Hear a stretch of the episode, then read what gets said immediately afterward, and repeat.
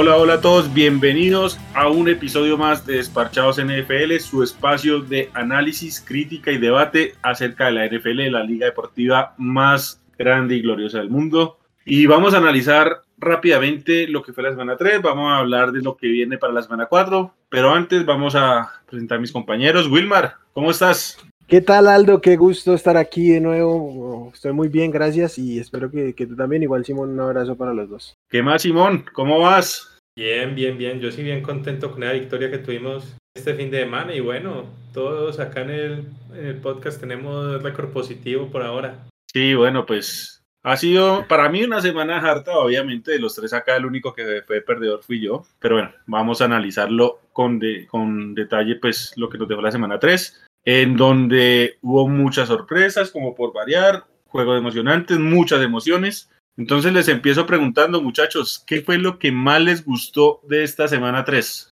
No, a mí sin duda lo que más me gustó fue la victoria de mis Chargers, pues sin duda alguna. Pero obviamente tengo que empezar por ahí. Eh, no, un excelente partido de Justin Herbert. Una defensa que forzó bastante errores de, de esta ofensiva de, de, los Chiefs. Le quitó cuatro veces el balón. Y, y un head coach que, me, que jugó súper, súper agresivo y que creo que él eh, entendió muy bien que para ganarle a estos Chiefs hay que, hay que ser bien, bien agresivo así en sus calls. Y, y no, me, la verdad me gustó mucho, mucho, mucho lo que hicieron los Chargers en este partido. Sí, no, sin, sin, duda alguna fue un trabajo impecable. Y eh, perdón, me meto acá rápido porque lo mencioné en la época de draft. Asante, Asante Suamel sigue haciendo de las suyas, sigue comportándose a la altura. Yo creo que se le irrespetó mucho durante el draft, que debió haber sido un primera ronda, pero bueno, bendición para los Chargers que lo pudieron tomar. Sí, así es, ya lleva dos intercepciones el hombre. Eh, ayer no lo pusieron tanto con, con Tyreek, inclusive fue, fue un poco interesante el tema de la secundaria que jugó muy bien, no permitió ningún pase de más de, creo que el pase más largo fue como de 20, 22 yardas a, a Travis Kelsey. Pero fue un trabajo interesante porque yo juraba, por ejemplo, que iban a poner todo el tiempo a Derwin con Kelsey y resulta que el que más estuvo con Kelsey fue Michael Davis, ¿cierto? El corner. Y, y, con Hill casi siempre estuvieron en doble cobertura y en realidad el que estuvo más tiempo con él fue Tevon Campbell, que es un, un jugador no drafteado del año pasado, ¿cierto? Entonces siempre estuvo pues con doble cobertura, siempre con apoyo del safety, pero lo, dominaron súper bien un excelente partido. Tevon Campbell terminó eh, forzando dos balones sueltos. Esa secundaria súper, súper on fire está. está.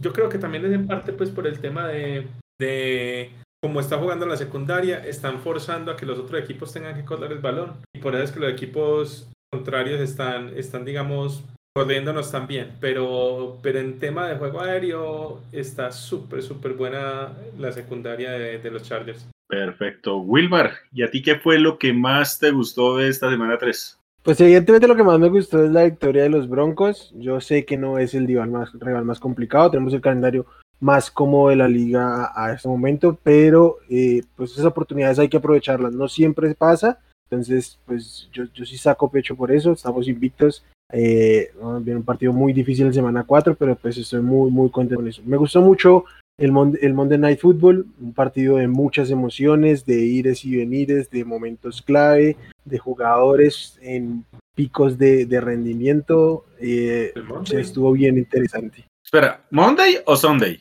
Son, Sunday Night, Sunday Night. Dije Monday Night. Ah, ok, no, porque el Monday, fue... Ah, me equivoqué, no.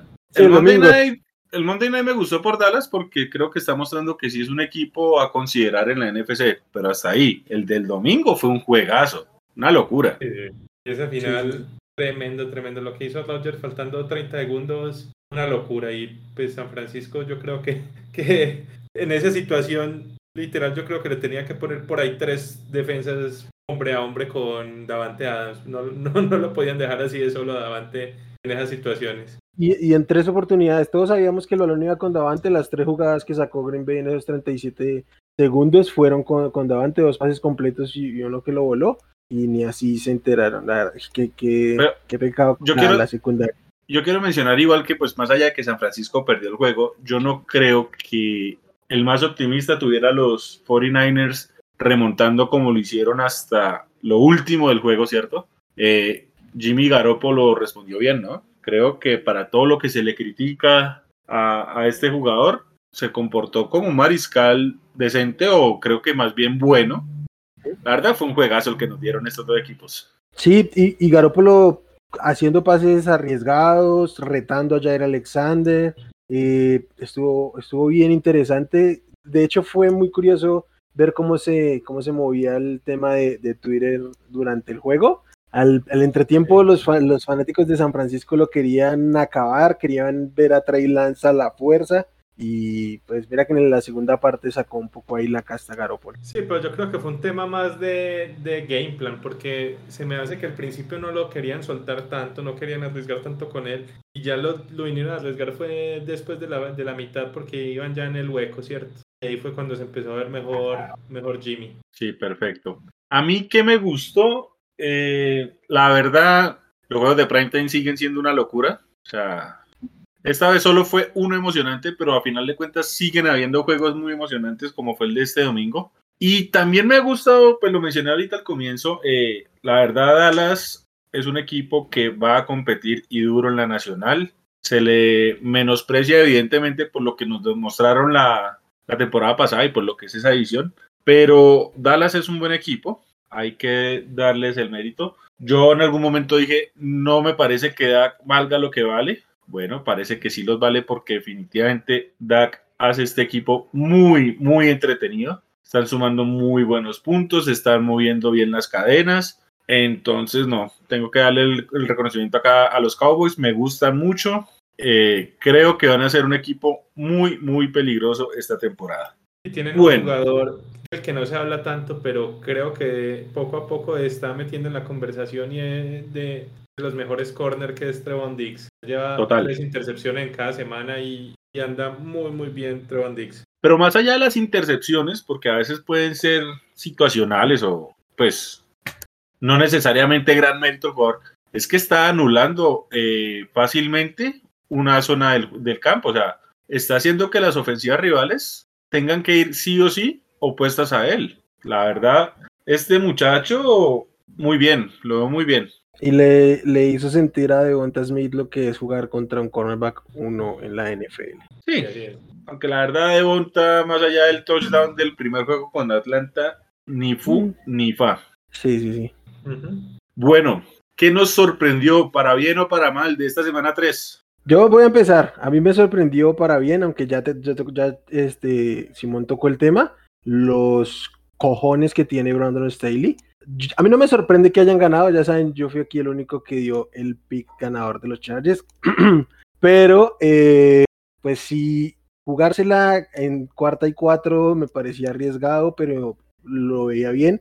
En cuarta y nueve, No. que ah, para mí creo que no, no necesariamente la decisión correcta, pero aplaudo que la haya tomado. Y nada, quizás ahí después hubo un poquito de mal manejo de, de la ofensiva, pudieron manejar un poquito mejor para no dejar tanto tiempo, al final le salió. Entonces yo siempre voy a aplaudir esta, esta valentía de, de los head coach. Sí, ¿qué pasa? Porque sí he escuchado mucho el tema del reloj. Eh, si viste en la, en la serie anotadora anterior a esa, estuvieron en primero y gol desde la yarda 1 y tuvieron tres jugadas y no pudieron hacer el touchdown y terminaron pateando. Cierto, yo creo que ellos querían asegurar, asegurar como fuera. Inclusive la jugada que habían mandado fue una jugada de corrida y fue Justin Herbert el que la cambió en la línea por el pase a, a Mike Williams, ¿cierto? Eh, que terminó siendo pues, el, el último touchdown. Eh, y, y no, y lo del cuarto y nueve creo que también tiene mucho que ver con el tema del pateador, porque el pateador primero estaba haciendo mucho, mucho viento y el pateador ya se había visto regular en lo que iba del partido, ¿cierto? Pues el hombre falló dos patadas, entonces y sí creo que sin duda fue la decisión correcta poner el juego en las manos de, de tu mejor jugador. Totalmente de acuerdo. Simón, ¿qué fue lo que más te sorprendió a ti de la semana 3? Bueno, más que sorprenderme, yo diría que lo que más me gustó es el juego de los Rams. Yo creo que los Rams andan muy, muy fuertes este año. Eh, creo, yo creo que, que los Bucaneros, digamos, si tuvieran a todos sus hombres en, en las esquinas, de pronto podrían pelear, podrían haberle peleado mejor, pero, pero como están ahora mismo, creo que los Rams son el mejor equipo de la NFL. Y, y se está viendo muy, muy cómodo eh, Matthew Stafford en ese sistema, ¿cierto? Eh, se, le ve, se le ve jugando tranquilo, se le ve jugando muy compuesto y, y no, ese, e, ese juego de Rams pues, o, ese equipo de Rams es un equipo súper, súper completo y que está muy bien coachado. Y, me sorprendió mucho fue cómo estaba metido en el partido Sean McVay. No sé si eh, ahí terminando la primera mitad, como o, en varias jugadas que estuvo celebrando, pero con toda, mejor dicho, como si fuera casi que el Super Bowl. No sé, no sé si lo vieron. A mí me pareció patético, la verdad. a mí sí me gusta que los que lo que muestren esa emoción, que, sí, ¿no? Que muestren esa emoción, que estén bien metidos. Pero muéstramela, o sea, me mostró más emoción McVeigh entrando a la primera mitad de ganarle a los Bucks que cuando clasificó al Super Bowl. Sí, prácticamente sí. o sea, hay, hay, hay, hay cosas de cosas, pues, o sea, esta semana 3 yo no tengo problema con que celebren, eso me parece normal. Pero es que, o sea, yo sentí como si ya le hubieran dado Lombardia a él ahorita. O sea, ¿para qué jugamos el Super Bowl 46? No, no, pero antes toma, antes tiene que tomarlo como un lado positivo y es que ven que los Bucks son un equipazo y, para ellos ganarle a los Bucks es así de importante. No voy a dar tanto eh, énfasis en esto porque, digamos, hay que hablar más de más cosas de la liga, ¿no? Pero primero que todo, y aplica, digamos, eh, también para Kansas City, es que los dos equipos que jugaron el Super Bowl, los dos equipos que jugaron el Super Bowl se quedaron en el año pasado y sus defensivas son una fiel muestra de eso. O sea, son defensivas que tienen mucho talento en jugadores para jugar mucho mejor de lo que están jugando.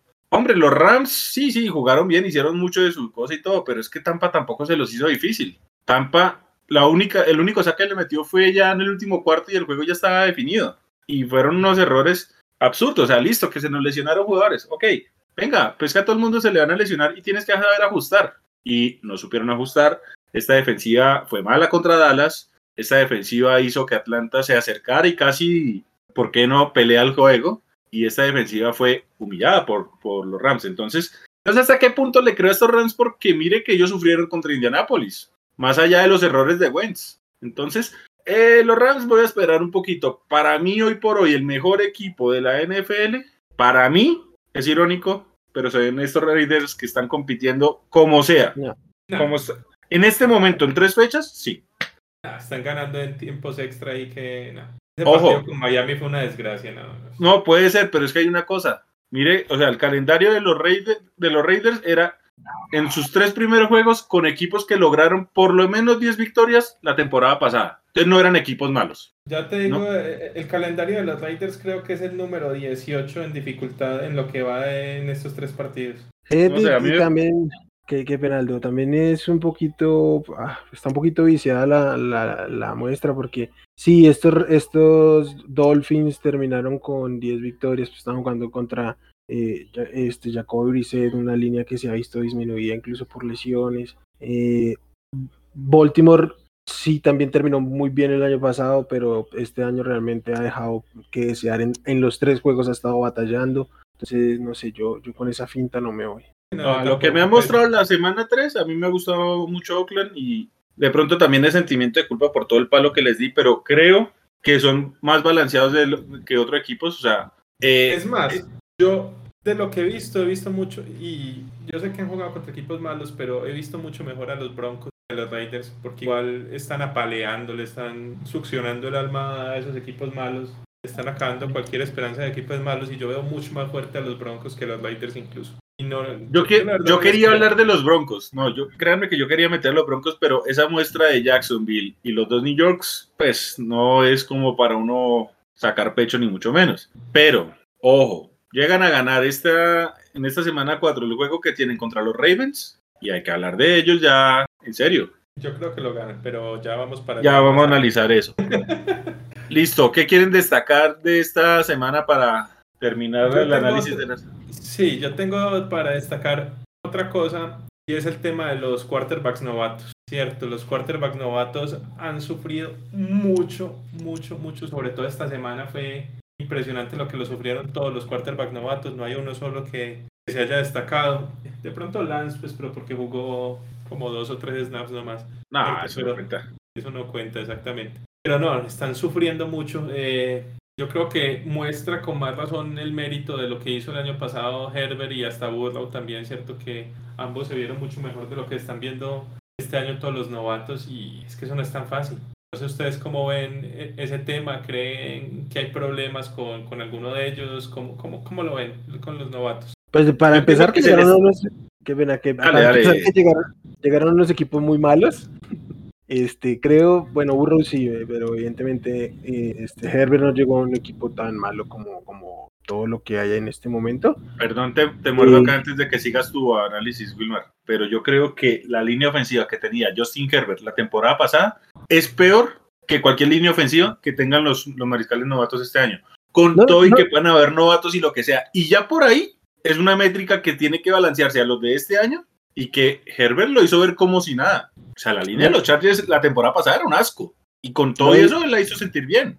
¿No viste la, no sé si, es, si Simón, bueno, Simón sí sé que la vio, pero no sé si Aldo te compartió una imagen de la línea ofensiva de, de los Jets, dejando pasar a, a Purcell, el, el, el, defensive tackle de los Broncos. Eh, no sé, o sea, creo que hay nombres ahí, pero realmente no sé si sea tan así como, como lo planteas. Eh, pero bueno, sí, yo, listo, digamos que te doy lo de la línea, eh, al menos están parejas, pero más allá de la línea, fuera de la línea, sí, sí eran mucho mejores esos Chargers en cuestión de. Pero para marcar tanta diferencia.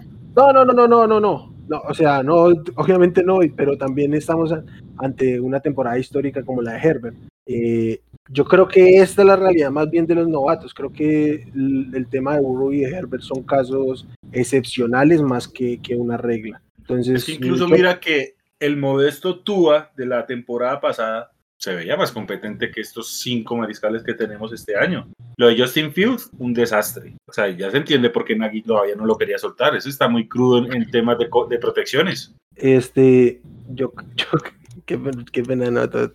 Pero a mí aquí me, no sé por qué, y es, es una afirmación que no tiene ningún tipo de respaldo científico, pero pareciera que quien Nagy quiere probar que tenía la razón, que no estaba listo, porque constantemente estuvieron, no, no puedes estar protegiendo constantemente a tu coreback novato, más se sabe tiene problemas para deshacerse pronto del balón con cinco hombres. No había esquemas de bloqueo ni con los tight ends ni con los running backs. fue un desastre toda la ofensiva. O sea, sí jugó muy mal Justin Fields. Eh, es evidente que está muy verde. Yo creo que sí que, que que sí que debería estar en el campo porque así va a tener repeticiones con el primer equipo, pero eh, además de él, el equipo en general es, es un desastre y no puede ser que no involucres por esquema a Allen Robinson, siendo que es un puede recibir, para mí al menos es top 10, yo creo que top, 5 de la liga como para que no lo usen en, ese esquema.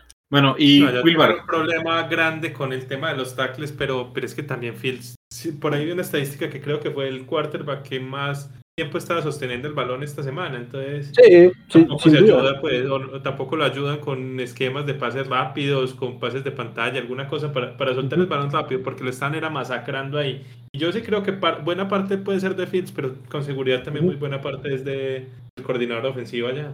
Pero, a ver, por ejemplo, vamos a hacer un análisis rápido de lo que fue la temporada pasada. Burrow tenía, y me puedo estar sosteniendo todavía, a uno de los top 3 en cuanto a peores entrenadores de la liga Burrow tenía una línea inexistente que lo protegiera y tenía unas armas decentes que pueden ser muy buenas, pero todavía son proyectos al igual que él.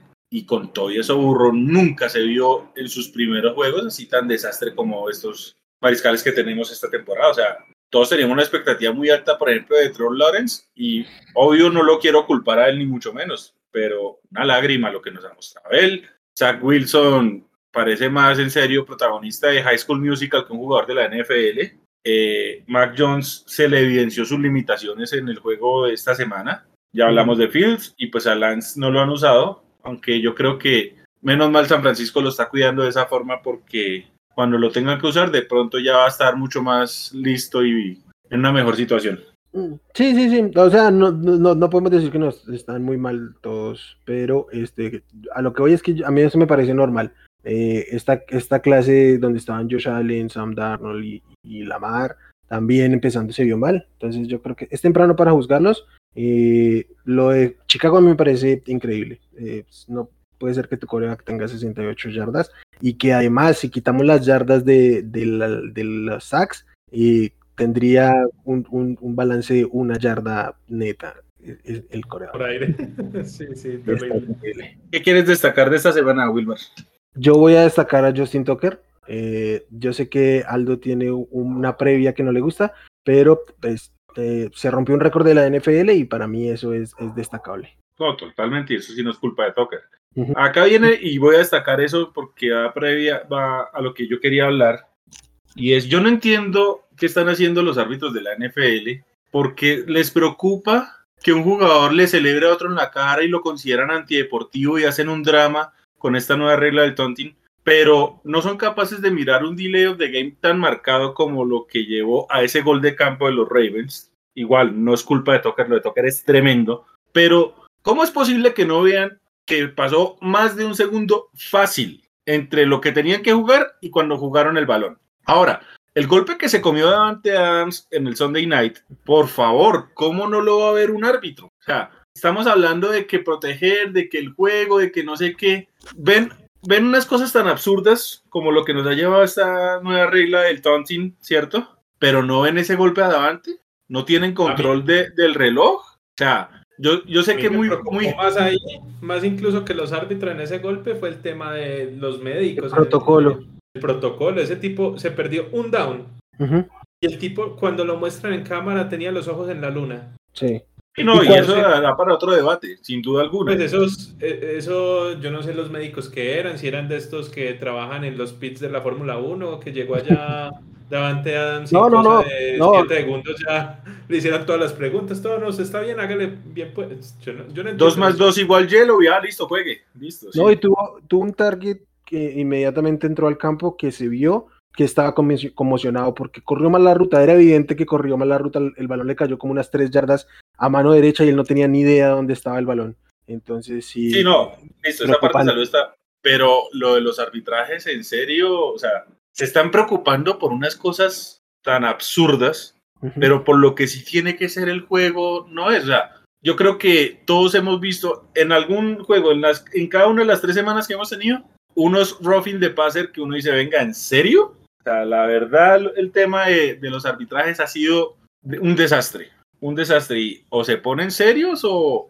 o van a dañar el juego, porque es que en serio, les preocupa más que un jugador le celebre a otro que un golpe que realmente es falta. No, es, para mí eso es un desastre.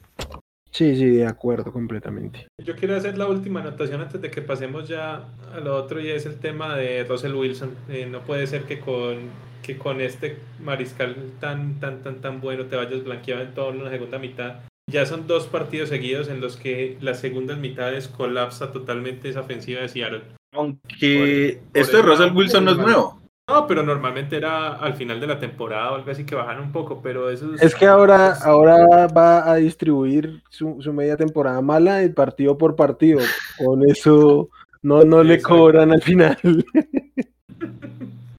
pero sí, no, sí, lo de, lo de Russell Wilson sí tiene que rodearlo mejor, sin duda alguna. Sí, no, no, un desastre. La defensa pues es, es horrible, pero también el ataque no se puede quedar blanqueado la segunda mitad ya casi que dos veces seguidas, no, eso no, no puede pasar, pues bueno, un último, está, un último está aquí, ya pasamos a la semana 4, es que eh, Justin Tucker no fue el único jugador que rompió un récord eh, esta semana. Eh, o sea, lo del retorno de touchdown de ese intento de gol de campo de los Arizona Cardinals por parte de los Jaguars fue una locura.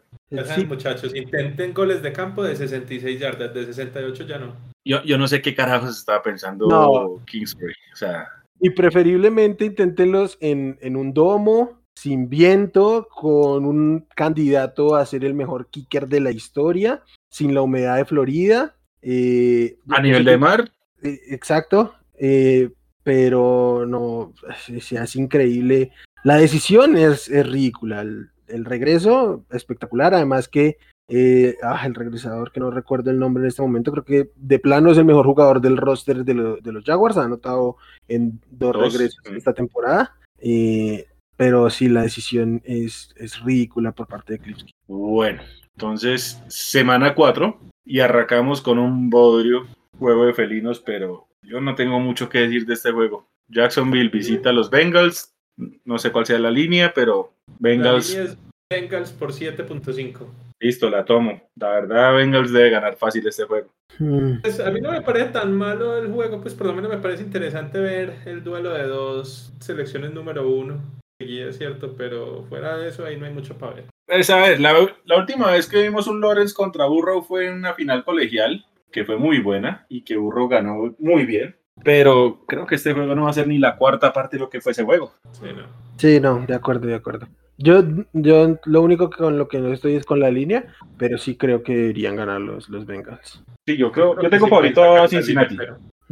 Sí, no, para, para mí sí ganan y yo creo que sí pueden cumplir esa línea. Es que esos Jaguars son muy malos. Es que lo de Jacksonville a mí me asusta es que se ve demasiado college en sus esquemas y como que Urban Meyer no entendió que es otro, otro nivel, otro juego, en fin. Esa intercepción de esta semana fue, no, un descaro esa jugada sí fue como de college, pero no, eso no sale nunca, nunca, nunca. en- Incluyendo, incluyendo la mecánica de pase de Trevor Lawrence. O sea, la jugada, la jugada es horrible, es un desastre, pero ese es un pase que en la NCAA lo puedes hacer, en la NFL no puedes. Sí, no, total, pero bueno. Pasamos a los juegos del domingo. Eh, Tennessee visita a los malitos Jets. Otro juego que poco tengo que decir. Creo que Tennessee gana cómodo. ¿Cómo lo ven ustedes? De, sin problemas, estos Jets no traen absolutamente nada. Ya Sí, salieron es- blanqueados y sufrieron terriblemente con los Pats, los destrozaron, entonces no debería tener problema los Titans, aún sin AJ Brown, que eh, parece será semana a semana, yo no creo que juegue este, este domingo. Sí, lo arriesgaría.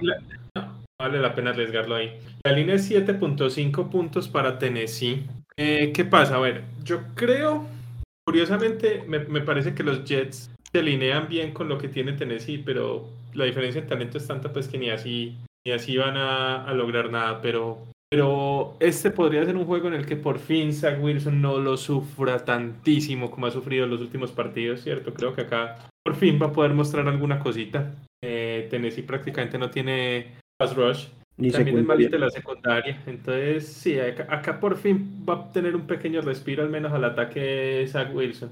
Y los Jets son más o menos decentes contra, contra la carrera, aunque, aunque se los comió Melvin Gordon la semana pasada. Pero, ah, no, debería ganar fácil Tennessee. Y, y al nivel que está Eric Henry, recibiendo pases y todo el tema, no, no Sí, sé ya. si vieron la planchada que le dio a Darius Leonard, uf, está en un Sí, gran sí, sí. Henry. Sí, ahí los que están bajitos y que tienen que subir su nivel, sobre todo ya que no está J. Brown, es el tema de, de Julio, porque Julio Jones no ha hecho absolutamente nada desde que llegó allá.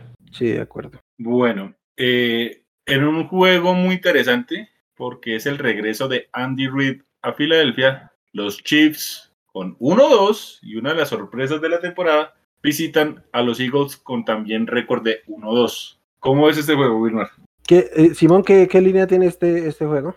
También 7,5 para Kansas. Eh, Todos hasta ahora 7,5. Creo que en esta línea la tomaría porque lo- los Eagles van a ser los paganos del mal momento de los Chiefs. Se está, se en evidencia que Jalen Hurts no, para mí no debería ser un coreback titular de la liga. Bueno, eso no es una discusión de este momento, pero eh, la ofensiva no puede circular dándole tres balones a tus, a tus running backs y el resto que sean las piernas o el brazo de Hurts los que te saquen un partido.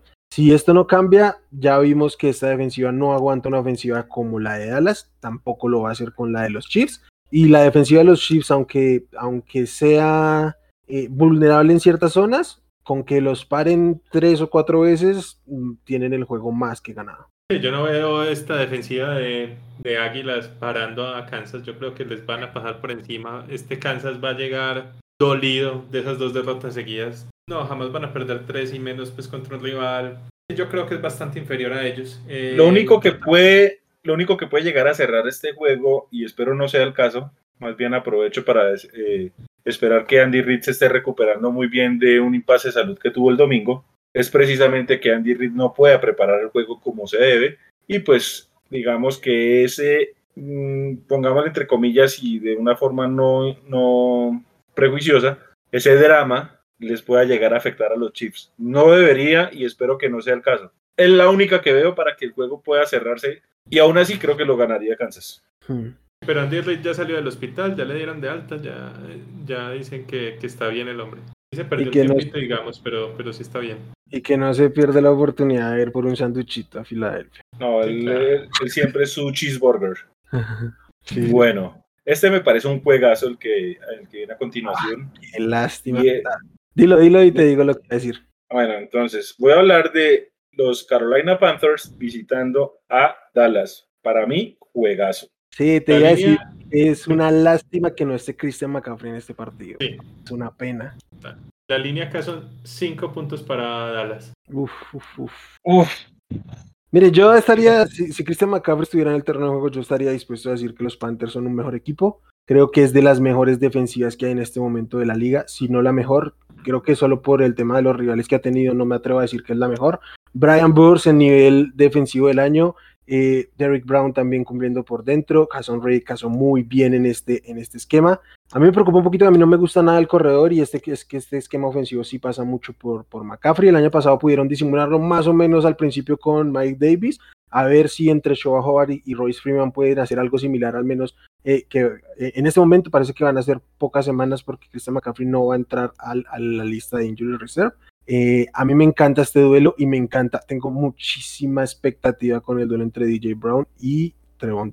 Eh, yo creo que si estuviera totalmente sano Carolina, de pronto le ponía la fichita, pero como están, creo que me voy más bien con, Dallas. Creo que también van a sufrir un poco la pérdida de, Horn, que venía jugando muy, pero muy, pero muy bien. Eh, y contra Dallas sí que necesitan lo- los corner. Igual ya tienen, digamos, buenos, buenos esquineros, pero, pero sí, no, no es lo mismo pues cuando pierda a tu mejor esquinero.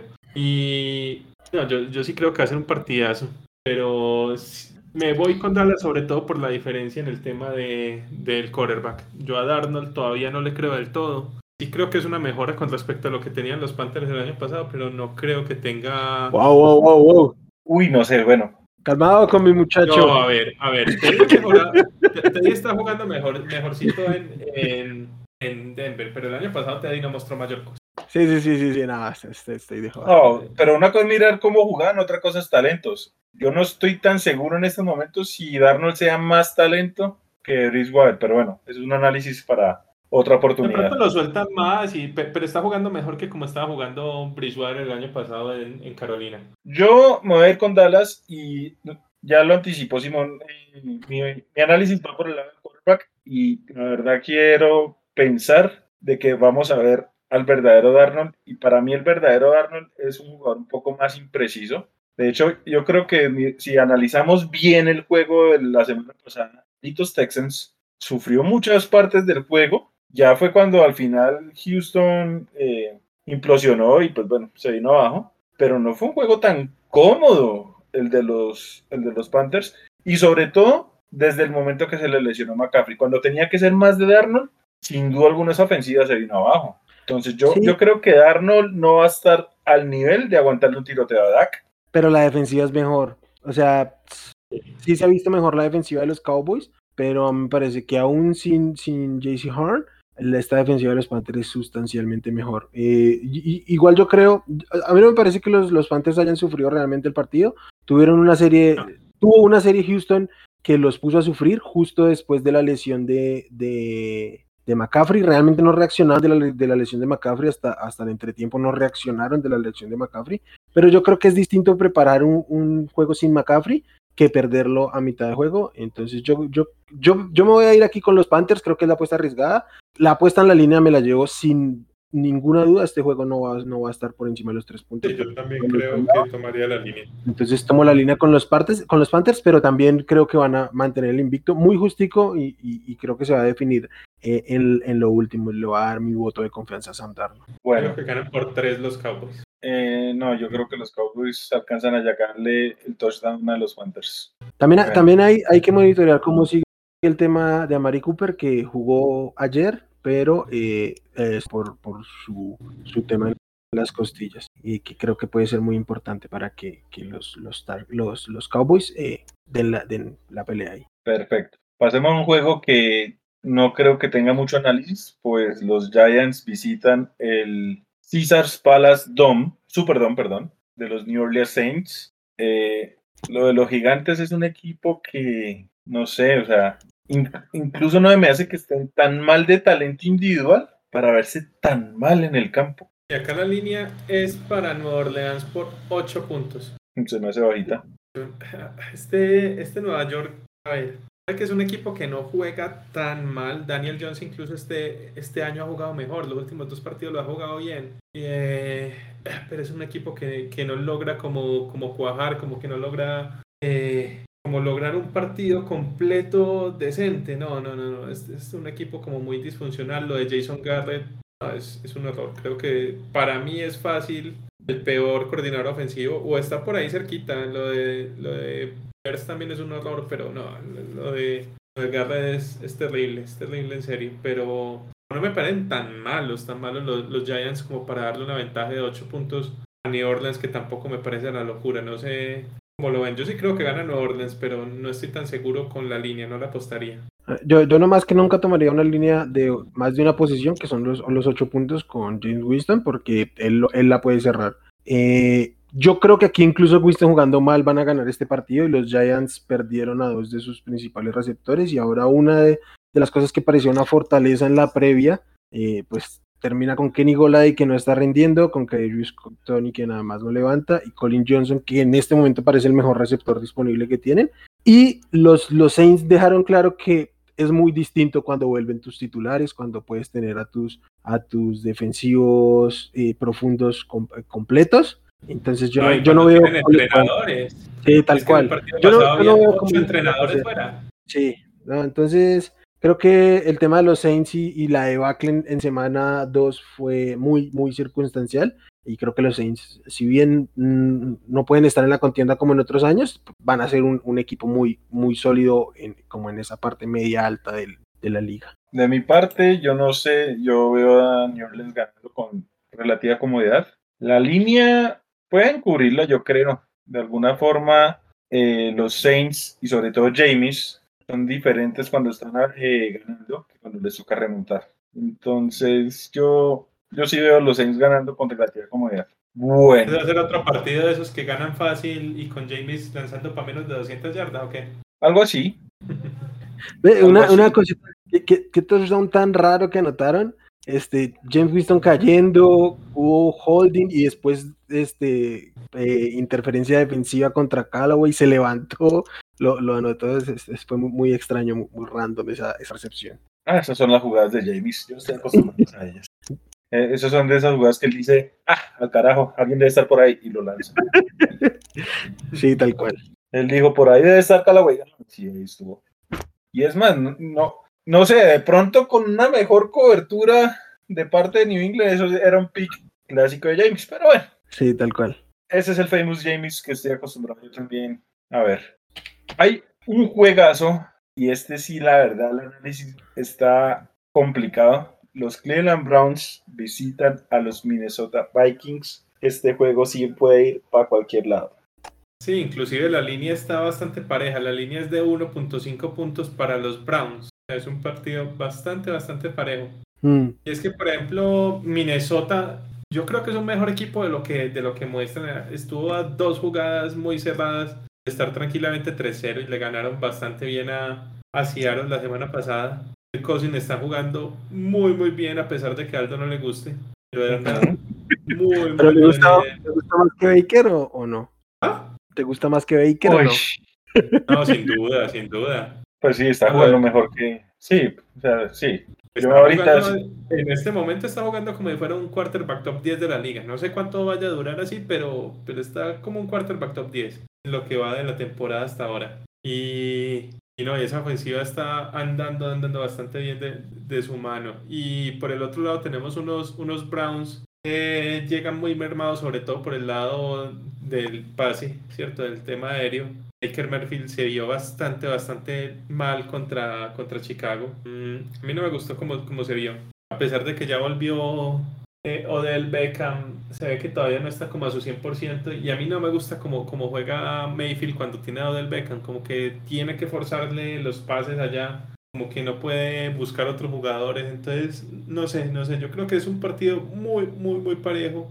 La verdad no me atrevería a apostar en este partido Mm, bueno, no, no, no, Baker, pero sí creo que, que, él jugó pues bien para estar regresando y, también es que pues no, no, tenía mucho más a dónde lanzar con el tema de las lesiones ahí.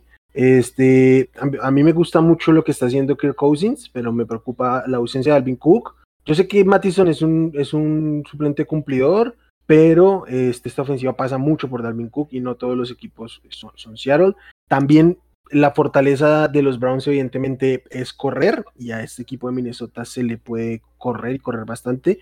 Este, que Carson está jugando muy bien hasta que se lesionó.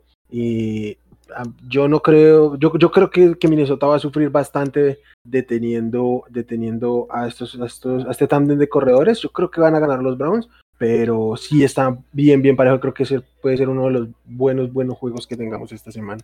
Es un juego cerrado. ¿Quién hace el error primero? ¿Baker o Cousins? Yo creo que Baker puede cometer más fácil el error.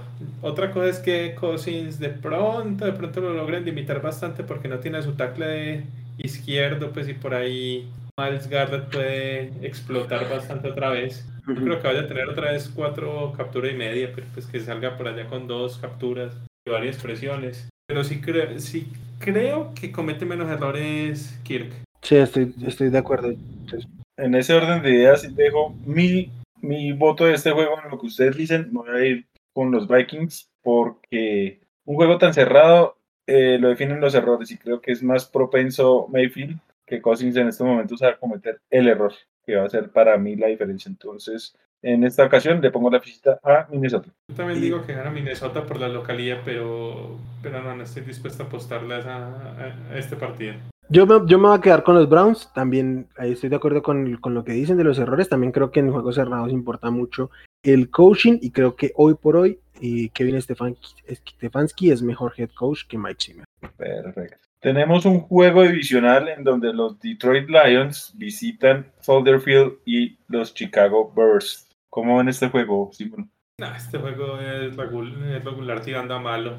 Eh, pero creo que para los que quieren ver a Justin Fields, por, yo, en este partido sí debería funcionar Justin Fields, por lo menos no va a estar tan presionado y, si juega pues va a estar, va a tener un poquito más de tiempo para operar. Eh, y no, pero, yo creo que estos Lions de todos modos, por lo menos a mí me ha, me ha, gustado bastante cómo han jugado estas tres semanas. Creo que han perdido es porque no tienen el talento pues para pelear con otros equipos o para sostener el juego con otros equipos mejores que ellos, pero se nota, se nota que es un equipo que tiene garra, que, que no, se, no, se da por vencido rápidamente, que, que, están ahí, que están ahí y están tratando, tratando de, sacar su partido. Entonces, no me sorprendería si este partido lo, lo, gana, lo ganara Detroit. La línea es los osos por tres puntos, pero pero yo le voy a poner la fichita a Detroit. Creo que este va a ser el partidito que pueden ganar, sobre todo tomando un, un Fields que todavía no va a estar del todo, del todo metido eh, en la liga, pues como tal. Yo no sé si, si ustedes tienen esta misma impresión que yo, y es que estos juegos de los Lions son tan raros. O sea, pasan un montón de cosas que uno siente que no deberían estar sucediendo. Eh, compitieron o sea, llegaron a ponérsele a punto a, San Francisco por un tema de, de GameScript y estuvieron a punto de ganarle a, Baltimore. Y bueno, con, los, con, los Packers sí, simplemente estuvieron ahí como, como un cuarto y, ya. Creo que me está. Una mitad, una mitad. Estuvieron casi hasta el tercer cuarto con Green Bay. Bueno, sí, pero, o sea, finalmente cuando se derrumbaron se fueron al, al piso literal. Yo, yo creo que ah, han tenido un poquito de suerte, pero me gusta Mm, ¿cómo decirlo? Yo fui muy crítico de lo que hicieron con su, con su head coach, la persona que nombraron me parecía pues muy, cuestionable sus declaraciones y todo, pero creo que le, le imprimió un tema de, de, ímpetu a este equipo que ante la falta de talento es lo que pues pienso yo que los está manteniendo a flote de una u otra manera en, ciertos escenarios del campo y, aún cuando se sienten derrotados. Este, el, partido contra Baltimore tenían que haber estado por tres posiciones abajo, simplemente estaban cometiendo errores los Ravens que eran ridículos, pero nada, los Lions eh, se mantuvieron ahí y si ellos no aprovecharon, pues ellos se mantuvieron ahí en pelea y estuvieron a punto de sacar este partido, como les decíamos, una jugada histórica es la que termina volteando este juego. Yo creo que lo van a ganar los Lions simplemente por este ímpetu, que eso sí, en los Bears eh, brilla por su ausencia en absoluto. Eh, mi análisis es totalmente el mismo de, de Wilmer y tengo que decir que me sorprende que todos tres estemos con los Lions. A ver, No, Simón dijo, Simón dijo Chicago, ¿no? Creo. no, Ah. No, no, no. que. Este es el partido que gana Detroit. Ya, ya, sí, sí, sí. A ver, resumiendo lo que dijo Wilmer, Detroit es un equipo que tiene sangre y Chicago en estos momentos no sé si la tenga. Así de sencillo. Eh, Justin Fields evidentemente ha mejorado lo que creo que se puede hacer más malo, pero no sé hasta qué punto mejore eh, Justin Fields. O sea, la verdad lo de su juego fue, fue horrible, al punto de que ya tengo muchos cuestionamientos, obviamente a corto alcance, porque eventualmente va, va a mejorar y va a jugar como se le espera, pero yo creo que el ímpetu de Detroit se, se come vivo a este equipo de, de Chicago. Sí, sí, sí, de acuerdo. Bueno, creo que este juego que sigue no tiene mucho análisis. Houston visita a Buffalo, Buffalo por mil. Le va a pasar por encima. Una planadora va a ser eso. Ya les Venga, dígame que- Esa, esa línea tiene que ser como por más de to- dos touchdowns. 13-5 debe ser, me imagino. La línea es 16,5. Ah, le pega el perro. Sí. Si estuviera jugando Tyrod, creo que tomaba la línea. Pero con David Mills, no, jamás. Con Sí. el cuello de la NFL. no. Ojo. Ah, este, Josh Allen y compañía y, y vamos a lo que sigue. Sí, sí, sí. Sobre todo que ya Josh Allen se, se volvió a ver como el Josh Allen del año pasado. Sí, volvió a ser Dios. Exacto. ¿Cuál? Indianapolis visita Miami y este juego me lo vendían eh, en la pretemporada. Yo, uy, qué juegazo. Y la para este juego, sí. Nada bueno que decir. ¿La venganza de Jacoby Brissett o qué? Sería lo único. La línea son dos puntos para los delfines. Uf, en serio, con, con Bueno. Korak suplente. Sí, Este, y con el coordinador ofensivo que tienen, que, hicieron historia Así también, eh, también hicieron historia estos Dolphins, nunca había, había existido un, un safety eh, después de jugada. pase completo. Es No, increíble. pero es que cómo tiran un pase lateral en un- eh, Eh. estando en, las, en su propia zona de anotación. Es probable que sea el, el peor llamado de una jugada que yo haya visto en, en la vida. Un- una ruta cero en, en zona de anotación, que además Jacoby Brissett lo pone alto cuando, cuando No, cae, además, no, cuando cae además Waddle no, al- al- tenía, no tenía nadie no- bloqueando. no tenía bloqueo por delante, nada, o sea, o sea, una llamada ridícula, pero completamente ridícula. Llamada ridícula, ejecución ridícula, Sí, una total. ridiculez completa. O sea, todo, mí- todo mal. Para mí esa jugada, esa jugada es para correr al, al coordinador ofensivo y, y- y ya buscar una persona, una- o sea, un, un play calling es- estúpido realmente. Y para mí la eh, que completaran el cuarto y 20 en el, en el, en el overtime es para echar al, al coordinador defensivo de los Raiders. Y pero tal bueno, cual. con Jacoby Brissett que te, que te complete el cuarto y 20 en, en overtime, no, no. Ah, sí. Pero bueno, ¿quién gana este juego? ¿Indianapolis o Miami?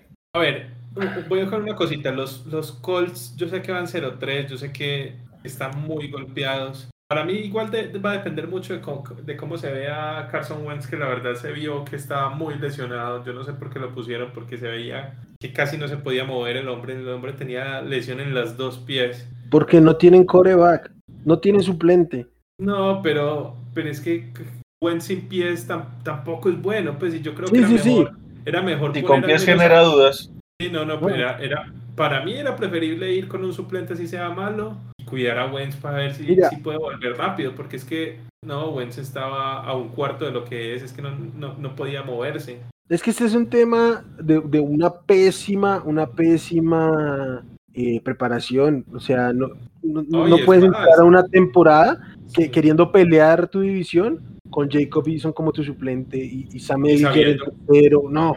No, y Este- sabiendo que es Carson Wentz, Carson Sí. Wentz no te va a durar la temporada completa. Sí. No, y, y- lo otro es que yo no lo hubiera puesto no solamente por cuidar a Wentz y que se recupere, sino que pues Wentz, con los, Wentz lesionado no te iba a dar tan buenas, tan, tan buenas posibilidades. Y de todos modos, si no lo pones, estás eh, más cerca de conservar esa primera ronda el otro año. Mm. Que ya con un inicio 0-3, esa primera ronda cada vez se vuelve más valiosa. Ya que le apunten a eso. No, pero pues, si, si sigue lesionado Wentz, yo no lo pondría. Pues es que se, se vio muy mal. Estaba, es que se veía que estaba muy golpeado. Sí. Pero ¿tú crees Ay, que Miami le pueda ¿tú crees que Miami le pueda sacar el partido? por eso digo, yo creo que depende. Si, si juega Wentz, no creo. Así sea Wentz otra vez lesionado. Si juega Eason, creo que sí lo saca Miami. Ah, yo creo que debe jugar porque si ya jugó apresurado la semana pasada, una semana más de, recuperación de jugar. Yo, yo me quedo con Indianapolis. No, no, no, le, no, le chances a Miami. Esa defensa es buena, pues, y no, la ofensiva de, de Miami es una basura. Sí, tal cual. Ese partido va a ser de muy pocas anotaciones. Yo solo voy a destacar una cosa, es realmente, y acá me le, ofrezco disculpas a tu Tagovailoa, a quien lo cuestioné y lo he cuestionado, pero creo que el problema no estuvo después de lo que vimos en el juego pasado de Miami. Esa ofensiva es muy particular. No, no saben utilizar. Yo no sé si vieron ustedes la línea digamos lo que las recepciones y eso, la línea que tuvo que tuvo Jalen Waddell es una locura. 12 recepciones para 58 yardas. es absurdo, pero una locura, pues no, no, no saben manejar a sus jugadores, pues como que no, no saben lo que tienen ahí, no saben planear el, los juegos. No, a mí no me, no me gusta ni 5, pero ni 5 esa, esa ofensiva. Bueno, sigamos con decepciones porque eh, el equipo sin nombre de Washington va a visitar los Falcons que creo que se acabó la narrativa de que Washington tiene una buena defensiva y así y, al menos personalmente hasta que no vuelvan a demostrarlo como lo demostraron el año pasado eh, no me atrevo a, decirlo de nuevo y sobre todo que lo hagan por varios partidos pues porque ya van tres partidos malos seguidos de ellos y no es que estuvieran enfrentando realmente gran nivel ofensivo para que los apabulearan o sea por lo menos con Nueva York no deberían de haberse visto tan mal Sí, sí, sí. Sí, contra, contra Búfalo se entiende, ¿sí? Y sobre todo porque la ofensiva los estuvo dejando en muy mala posición de campo todo el juego. Pero contra Nueva York, la verdad es que sí se vieron muy, muy mal. No, y contra Chargers la línea ofensiva, ah. la línea defensiva tampoco hizo nada. Sí. Eso fue por otro lado, pero la, línea defensiva no hizo nada tampoco contra Chargers. Entonces, Chase Young creo que lleva cero, cero sacks en lo que va, o, o llevará una, pues, pero ha estado súper perdido Chase Young, nada que ver con lo que fue el, año pasado y, y, está tan mal, tan mal que la línea es apenas 1.5 puntos para los sin nombre. Mm, yo la tomo Pero, voy con Atlanta.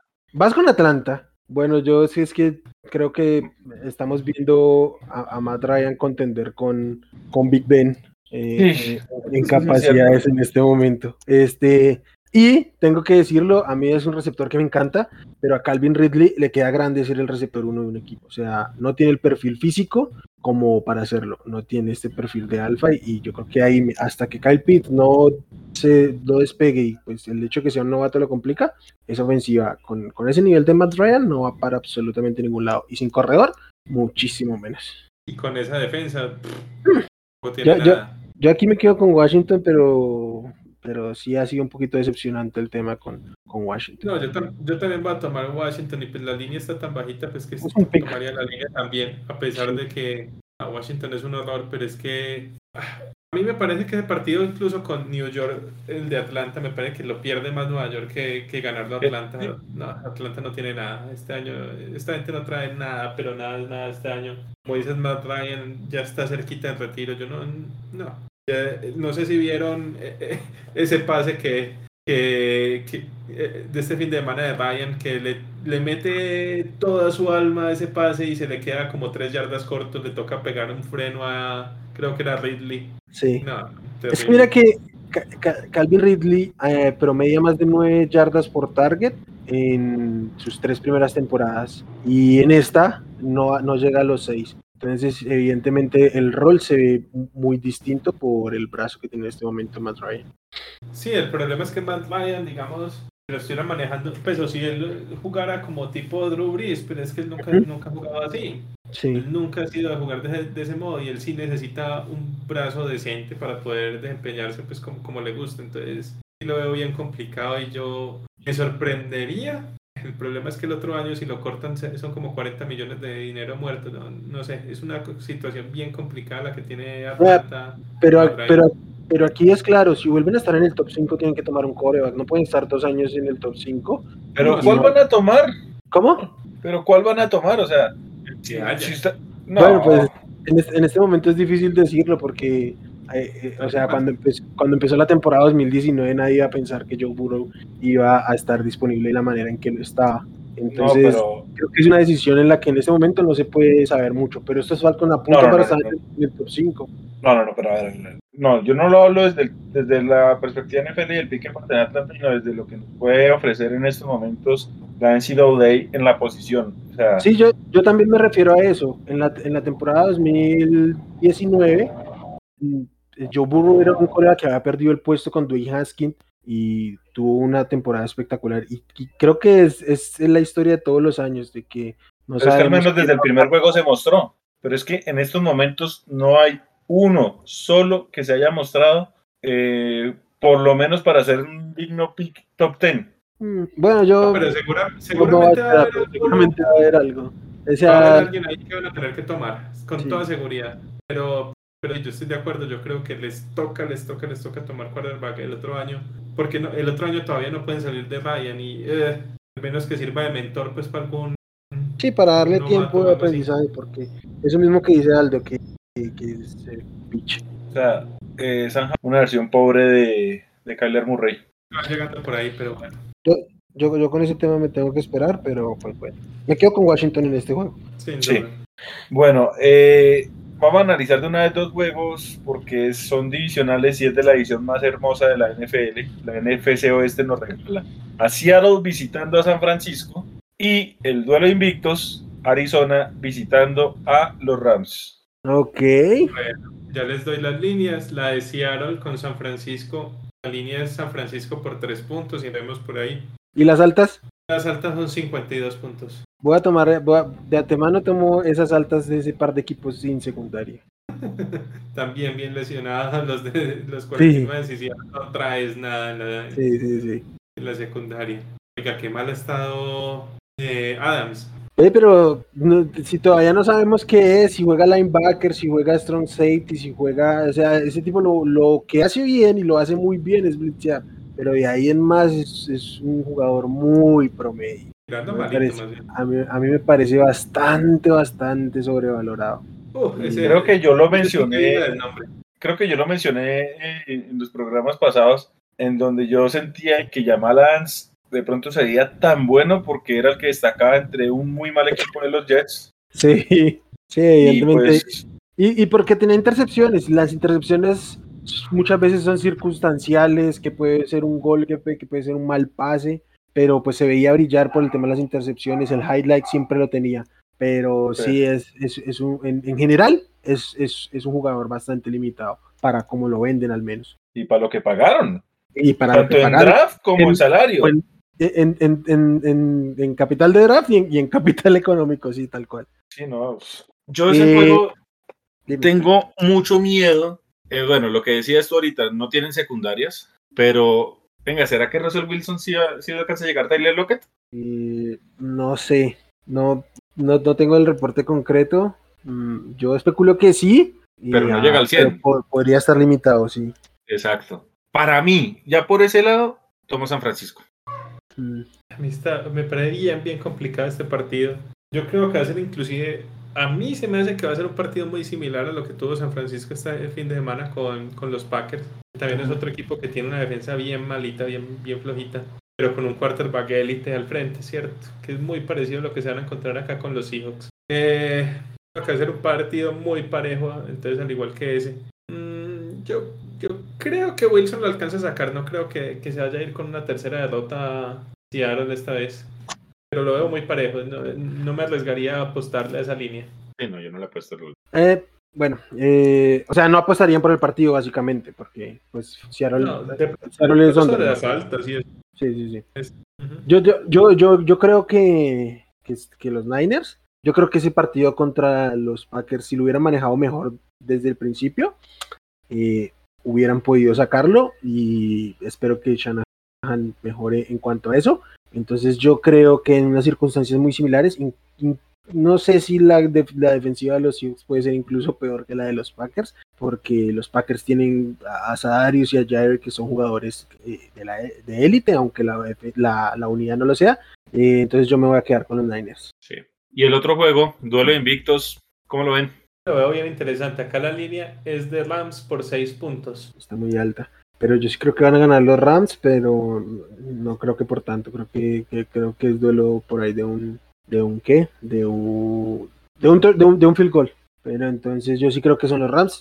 Yo concuerdo con lo que Simón decía al principio, creo que es el mejor equipo en este momento de la, de la NFL, entonces yo, yo lo respaldo ahí. Sí, yo también me voy con los Rams y yo creo que sí tomo la línea. Para mí la mayor diferencia, digamos, de equipos que están jugando bien, pero para mí la mayor diferencia sin duda es en el tema de cocheo, ¿cierto? Y, y fuera de eso, no, la defensa de la, defensa de, de, los Rams es bastante mejor que la de sí. que la de Arizona. Entonces yo sí creo, y, y como está jugando Stafford, tranquilamente puede es que esa conexión entre, en este momento de Stafford con Cup es una, es una locura. Les han servido bastante los desayunos juntos y, y sí, yo creo que pueden explotar ahí bastante esa defensa. Yo digo que ganan los Rams, pero este juego le quiero poner el asterisco porque no sé, y o sea, acá no tengo argumento eh, táctico, técnico, no tengo nada, pero no sé por qué tengo la sensación de que este juego va a ser mucho más cerrado de lo que pensamos. Eh, debería ganar Rams por el duelo contra esa secundaria. Lo que pasa es que Arizona, a ver, Arizona tiene una cosa y es que se suben o se bajan acorde al nivel de su rival. Arizona te puede dar un juego en el que te sube de sufrir parcialmente, como era contra estos Jaguars, como te puede dar un juegazo contra un Tennessee que, pues, bien o mal, sigue siendo un equipo bueno. Hay Entonces, un tema también importante ahí. Eh, Tyler Mudley nunca le ha ganado a, a los Rams. Desde que está Kyler Murray en Arizona han, han, perdido todos los partidos con Rams. Interesante. Pero no sé, o sea, también me sostengo que gana Rams, pero este juego, no sé, yo le pongo ese asterisco ahí como con cierta incertidumbre. O sea, si llegase a ganar Arizona, no me toma por sorpresa. Yo creo que es un asterisco con cierto resentimiento más bien. No, no, es que no. Honest, no, mire, si lo vamos a decir de esa forma, yo también le digo una cosa. A los Rams, o sea, ahorita se ven así todo tremendos, pero realmente los Rams no son un equipo espectacular. O sea, no, no sé, yo como que todavía no me trago ese, ese humo. Yo siento que, yo siento que los Rams han sacado provecho, y pues sí, eso es coaching también pero los están vendiendo como si ya fueran pues más eh, mejor equipo que el que ganó el Super Bowl con Kurt Warner y pues tampoco. La verdad. Yo, yo, creo que, este, que es un equipo muy bien balanceado. Yo creo que la ofensiva no es tan, tan, tan brutal como, como dicen, pues, o como la venden. Creo que es un poquito menos buena. Pero sí creo que. Es que, ¿qué pasa? Por ejemplo, yo veo un Tampa o un Kansas que eran los que veíamos muy al principio como, como los mejores y yo los veo muy desbalanceados. Yo creo que pueden tener mejores ofensivas, pero este, este equipo está mucho mejor balanceado y tiene una defensa bastante buena. Mi, mi problema con los Rams es que el, es un equipo que en el momento en que le falle una pieza, se va a desbaratar. Pero, pero, en este momento, pues es un equipo completo. Y mientras sean un equipo completo, yo los voy a respaldar. Sí, igual, pues, como digo, o sea, acá todos los tres vamos con los Rams, deben de ganar ellos, son, además sí. son locales. Pero no sé, ese juego me parece un juego de trampa. Sí, además es un juego divisional, entonces no, no, te, no tendría nada de raro realmente. Es que si algo nos ha mostrado este equipo de Arizona es que cuando menos fe se le tiene, es cuando mejor juegan. O sea, sacan unos partidos a veces. No sé si recuerdan la temporada pasada, cuando Seattle llegaba como un invicto y muy bueno, que todo el mundo decía, venga, Seattle luce para Super Bowl. Y, y de la nada Kyler Murray se baja tremendo fuego. O cuando le ganó a Buffalo. Sí, sí, de acuerdo es que, o sea, por ahí digo, no tengo un argumento de, desde lo técnico, desde lo táctico, desde eh, duelos individuales, no, pero Arizona tiene eso, o sea, se sube o se baja acorde al nivel. Entonces, por eso yo le pongo como el asterisco a este juego, ganan Rams, pero si ganara Arizona, no me sorprendería en lo absoluto. No, claro, entonces full Rams y, y, Simón está dispuesto con la, con la línea entonces. Sí, ganan por un touchdown. Bueno, este juego para mí no tiene nada de análisis y es una pena porque desde la historia de la NFL debería, debería ser un juegazo, pero no veo en qué, o sea, por más que Doctor Strange analice otros 14 millones de escenarios, no veo a Pittsburgh ganándole a Green Bay. En Green Bay. Eh, no. Eh, a ver, ah. la línea son 7 puntos para Packers. Dámelos, pero ya. Esos estilos no tienen ofensiva, es probablemente la, la tercera o cuarta ofensiva más incompetente que hay en esta, en esta, en esta liga. Eh, Najee Harris fue el líder en la semana overall, entre receptores, tight ends y running backs en targets. Y pues eso dice muchísimo del brazo de Big Ben, aunque los, los fanáticos de los Steelers quieran decir que estuvo lanzando para casi 350 yardas. Eh, no, es, es, lamentable, es lamentable ver terminar la carrera del Big Ben así y todavía nos quedan 14 partidos por delante. Sí, a ver, yo creo que la única manera, la única, única manera que no van a ganar, pero la única manera en la que se pueden acercar y de pronto eh, cubrir la línea es ¿Cómo está el tema de, de, TJ Watt? ¿Juega para este partido? Porque, porque creo que Green Bay va así sus dos mejores linieros, ¿cierto? eh, sí, ya, qué pena, TJ ya, creo ya- que vuelve. Exacto, porque juega TJ Watt y no juega ni Bakhtiari ni Jenkins. Ah, de pronto por ahí pueden tener alguna, alguna chance. Esa defensiva de, de Pittsburgh es buena. Pero no, eso no, eso no lo van a ganar.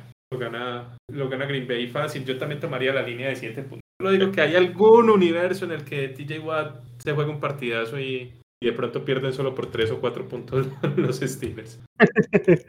Este, no, no estoy seguro si vuelve a TJ Watt, evidentemente es mm, clave en el análisis que regrese o no él, pero no solo es TJ Watt el que está cuestionable, también eh, Stephen Tuin y, y Tyson Alualu, o sea, esta, esta línea defensiva de los Steelers eh, tiene muchas bajas, entonces eh, eh, yo lo veo difícil, eh, Tuit y, Alualu sí están descartados, lo de Watt sí está como cuestionable, prácticamente 50-50. Eh, yo, yo debo decir Packers por mucho. Y además porque contra San Francisco tampoco jugó tampoco jugó Bakhtiari ni su suplente. Jugó Josh Nightman. Se vio muy mal pero nunca le llegó al coreback simple y sencillamente porque Aaron Rodgers estuvo sacando el balón desde 2011 no sacaba el balón tan rápido en un juego y creo que, que Rodgers es sumamente capaz de disimular este tema en la línea con, lo que está viviendo esa ofensiva y con Aaron Jones y Davante Adams al lado. Entonces yo no le veo ningún problema a los Packers para sacar este juego. Correcto. Bueno, empecemos ya los últimos tres juegos que nos quedan y son de nuestros equipos. Entonces vamos a empezar con Baltimore visitando a los invictos Denver Broncos. Eh, Simón, ¿cuál es la línea de este juego? La línea son 0 puntos, es un piquen. Se, se movió porque esta línea abrió Broncos como favoritos, que a mí me parecía ilógico. realmente. por un punto. Pero se movió y ya está en un piquen en este momento. Ve, Yo, yo- yo tengo una pregunta aquí puntual antes de meternos en los Broncos. Eh, ¿Qué opinan de, de la temporada de los Ravens? Porque estos Ravens podrían estar 0-3. tranquilo. 0-3, tranquilamente. Es que le ganaron por un favorcito de los Revs a, a Detroit y a Kansas por un regalito de, de Edward Seller. Pero también podrían ir 3-0. O sea, Sí, también pudieron haber ganado tranquilamente a, a. Raiders. Eh, yo no sé, a mí. hay una cosa con Baltimore y es la siguiente. Tiene un muy buen coaching staff. Por lo menos eh, John Harbaugh da garantías como entrenador y ante un juego que puede ser cerrado, a mí siempre me va a gustar eh, las posibilidades que me puede dar un equipo de Harbaugh. Ahora, y no le quiero quitar nada a Big Fangio porque lo está haciendo muy bien con este equipo de Denver, que sí, que ha jugado fácil. Listo, está bien, son rivales fáciles, pero es que le está ganando con autoridad de un equipo grande. Pero Sí, si el duelo, si el duelo se llega a poner cerrado, creo que el ajedrez se lo puede ganar Harbaugh a Big Fangio, hablándolo desde puramente el tema de, de coaching, ¿cierto? El talento, hombre, Teddy Bridgewater, eh, me gusta lo que está haciendo. Sin duda alguna se le ve cómodo, se le ve bien. Eh, creo que las armas en Denver están empezando también a, a engranar. Sí. A lesionarse. Bueno, también. Muy lesionados. Mm. Este juego, sí, es- o sea, la línea sí, coincido, es, un, es para cualquier lado. Eh, acá hay algo que para mí puede ser un factor, no sé si sea bobo o no, y es que si bien Lamar tiene todas sus, tu- sus carencias como ese pasador, ¿cierto? La altura de Denver lo puede traicionar.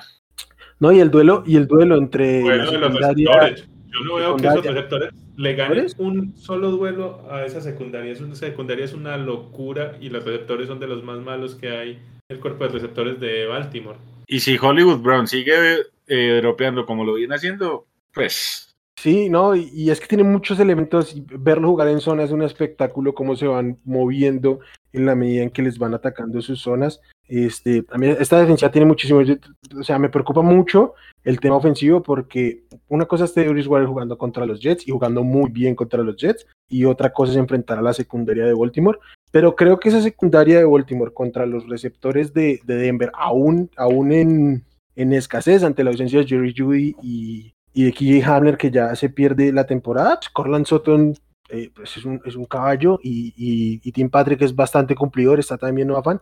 Creo que ese duelo es un poquito más, más parejo que el de los receptores de Baltimore contra... Exacto, contra o sea, yo, yo me iba a inclinar, voy a decir ya mi pick, yo voy con Denver ganando. Esto, porque yo, quiero, yo siento que la ofensiva de Denver contra la defensiva de Baltimore pueden haber duelos que gane uno o que gane el otro. O sea, está muy 50-50. Pero la defensiva de Denver sí le tiene que ganar por lo menos un 70-80% de las ocasiones a la ofensiva de, de Baltimore. Así lo veo yo que yo veo muy difícil que Baltimore mueva el balón por aire. De pronto, de pronto con Andrews, pues casi que basando la, la, la ofensiva aérea con Andrews, porque de verdad veo bien, bien complicado que alguno de esos receptores gane por pase y, esa defensa de, Denver es muy buena. Aún jugando contra, contra esos equipitos malos, pero no, yo, he visto a Denver muy bien, como dije al principio del programa, yo lo veo incluso mejor que, que los Raiders. Para mí, Denver es un equipo bastante, bastante competitivo y, creo que se van a poner 4-0. Incluso creo que van a ganar con relativa facilidad este partido. Tampoco pues que vayan a ganar pues, por 10 puntos, una cosa así. creo que ganan por más del gol de campo. Bueno, no sé, me siento demasiado comprometido en este momento. Eh, yo, yo, pensaría que Baltimore debería ser favorito aquí. Eh, ah, finalmente las bajas de Denver son bastante sensibles. Jerry Judy, eh, ah, ¿cómo se llama el, pass rusher? Bradley Chop. Mm, a mí me preocupa, no sé cómo van a detener por tierra la mar, pero creo que por, por aire va, a ser, va, a estar bueno. Creo que ahí, ahí tienen con qué. Ah, incluso sin, sin linebackers y por ahí el, el macho favorable que podría tener Mark Andrews por dentro.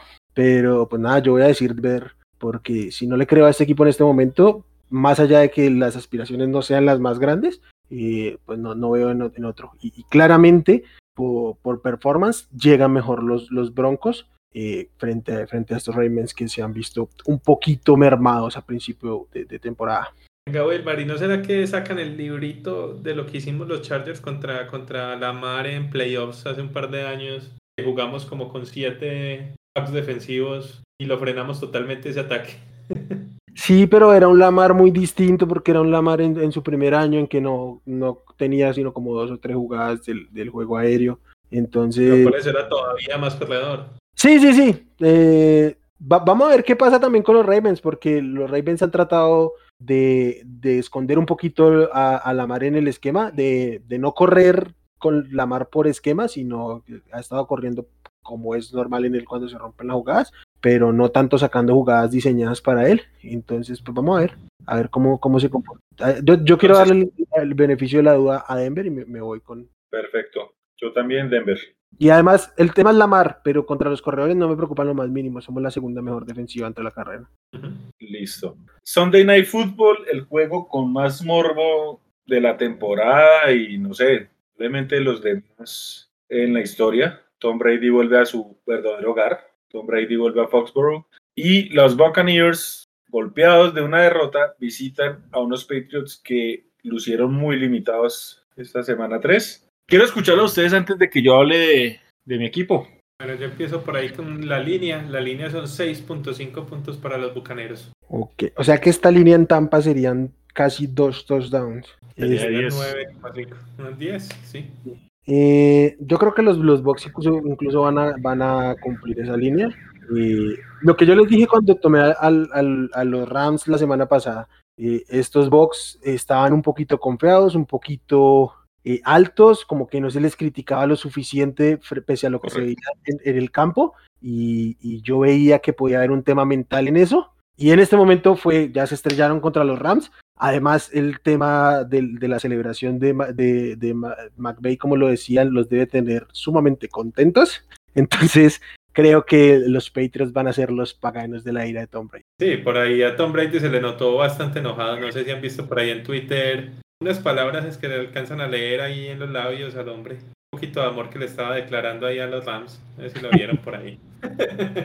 No tenés eso. Pero antes de que sigan con el análisis, yo a alguien, o sea, hay esos jugadores que usted nunca le quiere prender ese fuego. Y si este juego se vuelve a dar en playoffs, no sé quién gane, obviamente, y pues el análisis será en su debido momento. Pero de que Brady va a jugar ese día hasta con el alma de ese equipo, lo va a hacer. Y lo tenemos todos claros. Sí, que, que, que puede resultar como meme, ¿no? McVeigh en su casa diciendo, no debía haber hecho eso. Exacto. Sí. Mientras, mientras ve el juego de, de, de temporada regular, sí. Eh, No, no, es que, sea, lo, lo que se decía. Dale, dale, Wilmar. Sí, lo, lo que se, lo que decíamos, lo que decían ustedes, lo decías tú creo hace un rato. Este, listo, celebren. Incluso si hubiera sido al final del partido, se entiende un poquito la euforia del tema porque están calientes. Si el, si el partido lo ameritaba, pero cuando está celebrando la- el- el haber llegado al entretiempo ganando frente a este rival, eh, es muy probable que lo pagues. Y, y, bueno, por ahora creo que los que lo van a pagar son otros indirectamente. Ok, Simón, Sí, ¿cómo sí, lo ves este juego? No, New England, la verdad yo creo que es un partido en el que New England no va a tener ninguna, ninguna, ninguna chance. Eh, sí, 6.5 puntos yo creo que lo pasan, lo pasan fácil. Eh, no, yo, yo creo que este va a ser un partidazo de, de Tom Brady. Yo creo que Brady va a quererse lucir justamente en este partido. Eh, yo creo que todos sus compañeros van a hacer todo lo posible para que él se luzca, ¿cierto? Nadie va a quererle quedar mal a Brady en este partido sobre todo, ¿cierto? Entonces yo creo que va a haber un nivel de esfuerzo mucho mayor de lo normal eh, por parte de, los Bucks. Eso, a ver, de entrada tienen mucho más talento que lo que tiene New England a su disposición y jugando así como van a estar jugando, no, no, no le veo ninguna chance a, New England, la verdad. Bueno, a ver, este juego para mí va a ser muy similar al que Tampa le ganó a los Falcons. Y es que es un equipo malo, que no se va a ver tan malo, pero que Tampa debería de ganar. Primero, no veo a Brady perdiendo dos juegos seguidos y menos contra un equipo como estos Patriots que dejan mucho que desear. O sea, yo el domingo pasado estuve viendo el juego contra los Saints, digamos, pues es evidente que me interesa ver a mis rivales divisionales, ¿cierto? Eh, a ver, básicos a la defensiva, básicos y pobres a la ofensiva. Es más, a la ofensiva de ese equipo de New England no se le entiende qué carajos quiere hacer. O sea, no, no sé cuál es el plan, no sé cuál es la visión. Te compras dos Tyrants y no los sabes usar. Sea, no, no, no, no, no me cabe en la cabeza qué está haciendo Josh McDaniels. Creo que eh, el ego se le subió a la cabeza ahorita eh, jugando a ser científico loco, pero de- quitémosle lo científico y mantengámosle lo loco, porque la verdad es un, disparate lo que está haciendo este equipo en England. Pero mientras esta defensiva de Tampa no ajuste, y creo que ese ajuste va a ser más largo de lo que yo quisiera, eh, van a permitir eventualmente algunas jugadas a los, a los Patriots. Eh, la defensiva de Tampa eh, está golpeada pues en su secundaria. El, eh, no va a jugar el juego, aunque pues parece que no va a ser una lesión a largo plazo. Pero ya perdimos a Dean, ya perdimos a Bunting. Entonces pega de alguna forma la, las ausencias en la secundaria. Ojo que eh, el martes 28 de septiembre Richard Sherman estuvo visitando Tampa. Todavía no han dicho si ya firmó o no. Creo que eso va a demorar un poquito. Pero por lo menos eso da pie a lo que se, se está sufriendo ya en, la- en el equipo en cuanto a la secundaria. Si llega Sherman, más allá de, sus años, de que se lesione y todo, podría aportarle a, a un equipo que está pálido en defensa secundaria. La verdad, los Bucks están mal, en- o sea, fuera de Carton Davis, en la parte de atrás no hay mucho que decir. Esto, así que de pronto el envío anímico que podría llegar a traer un, un Richard Sherman podría mejorar. Otra cosa que yo quiero destacar acá, y es que de pronto los Tyrants de New England sí pueden llegar a tener una fiesta, es porque Devin White ha sido un fantasma esta temporada. Y acaba lo que decía Wilmar. Cuando está enchufado puede ser el mejor linebacker de la, de la liga, pero cuando no lo está, uno más del montón. Y no veo a Devin White todavía mejorando. La verdad, muy pobre, muy decepcionante incluso. ¿Por qué, quieren, ¿Por qué digo que ganan los Bucks? Porque Tom Brady le conoce todo a New England. Sabe cómo se va a preparar Belichick. Una cosa es que Belichick conozca a Brady y lo quiere incomodar, pero no, no sé, digamos, hasta qué punto Belichick pueda conocer todo de Arians, de Leftwich, de Bowles, ¿cierto? Para preparar el juego de una forma integral. Tom Brady, por su parte, conoce absolutamente todo de New England. Sabe cómo piensa Belichick. Y él mismo lo dijo. Él sabe que es que, él, él sabe cómo va a preparar el juego, él sabe qué le querrán atacar, él sabe qué le querrán presionar. Brady le conoce más a los Patriots que los Patriots en esta situación a Brady y los Bucks. Y para mí, ahí Brady va a sacar su casta. Simplemente va a seguir haciendo lo que sigue haciendo. Sí, yo estoy completamente de acuerdo. Y además, yo sinceramente del otro lado no veo la manera, aunque estos Bucks, su defensiva no se ha visto tan bien como, como los playoffs, en el Super Bowl y todo el tema, eh, no se ha visto tan bien. Yo no veo cómo estos, estos Patriots le puedan hacer daño. Es evidente que la, que la, la mayor carencia de los Bucks es por el juego aéreo y, las armas y el coreback de los Patriots no tienen cómo dañarlos, aún, aún con las bajas que, que dice Aldini. Este, espérame un segundito. no, perdón, perdón. Esto sigo. Yo no sé ustedes qué piensan que se puede comprar con 36 millones de dólares en la NFL actual. Eh, ¿Ofensiva o defensiva? Ofensiva, digamos. Ofensiva. Por ahí unos dos tight end, un par de receptores, alguna cosa así, ¿o qué? Yo justo estaba mirando que, que, la, o sea, tú agarras 36 millones de dólares y te compras un, un coreback franquicia.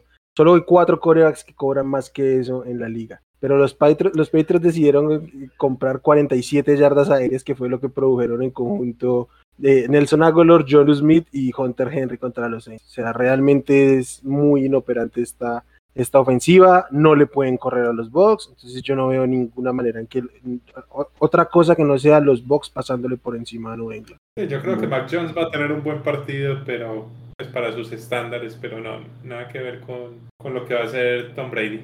Sí, Mac Jones no tiene como hacerle un mano a mano a Brady, la verdad. Hmm. Pero sí va a tener un partido decente, pues porque digamos, eh, la, línea, la línea ofensiva de, de New England es bastante buena. Yo creo que tienen que sostener un poquito a, esas bestias que tienen al frente de los, los Bucks. Pero creo que tienen con qué hacerle un poquito frente.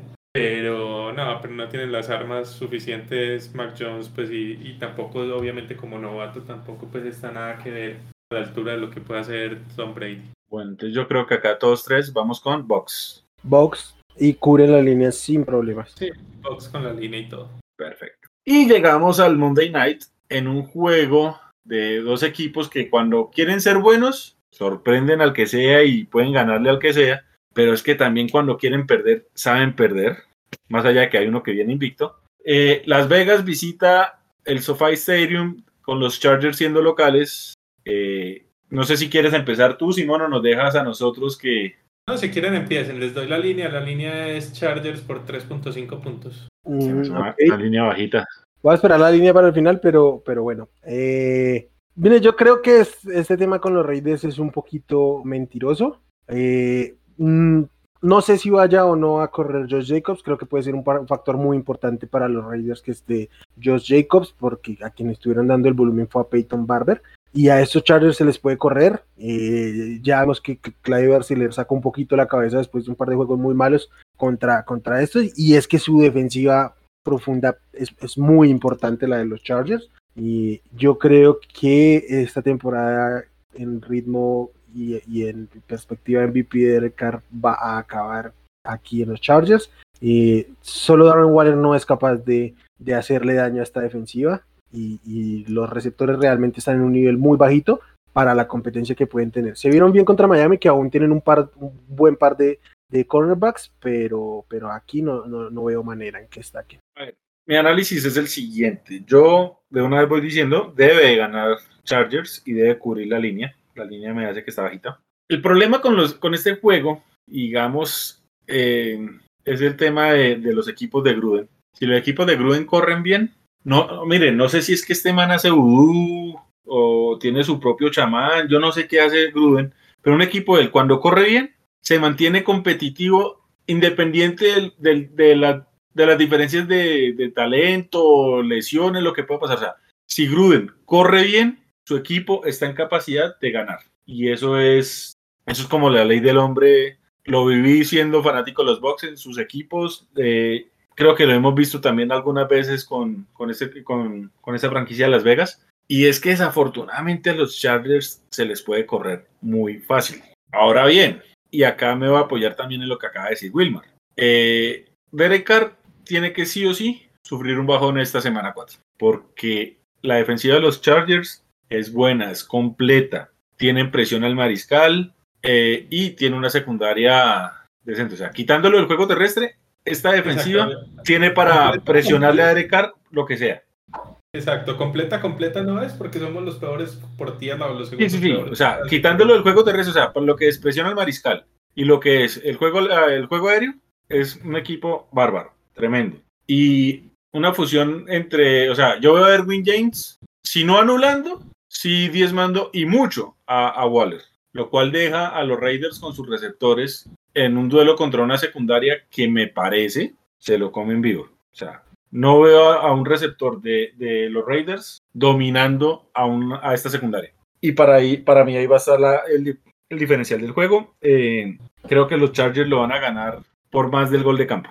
Bueno, yo, yo, sí me quiero unir también entonces a lo que dijo Wilmar. Para mí va a ser clave el tema de, de si puede jugar o no eh, el corredor de, de, Jacobs, ¿cierto? Eh, ¿Qué pasa con la defensiva de los Chargers? La defensiva de los Chargers, incluso por esquema de, de Staley, lo que hace es bloquear todos los pases largos, no te permite nunca ningún pase largo en lo que va de la temporada y contra buenas defensivas, sobre todo como, fue, como son Dallas y, y, y Kansas, no hemos permitido pases de más de, de, 30 yardas. El único pase de más de 30 yardas fue uno a, a Terry McLaurin, que no debía haber sido completo nunca.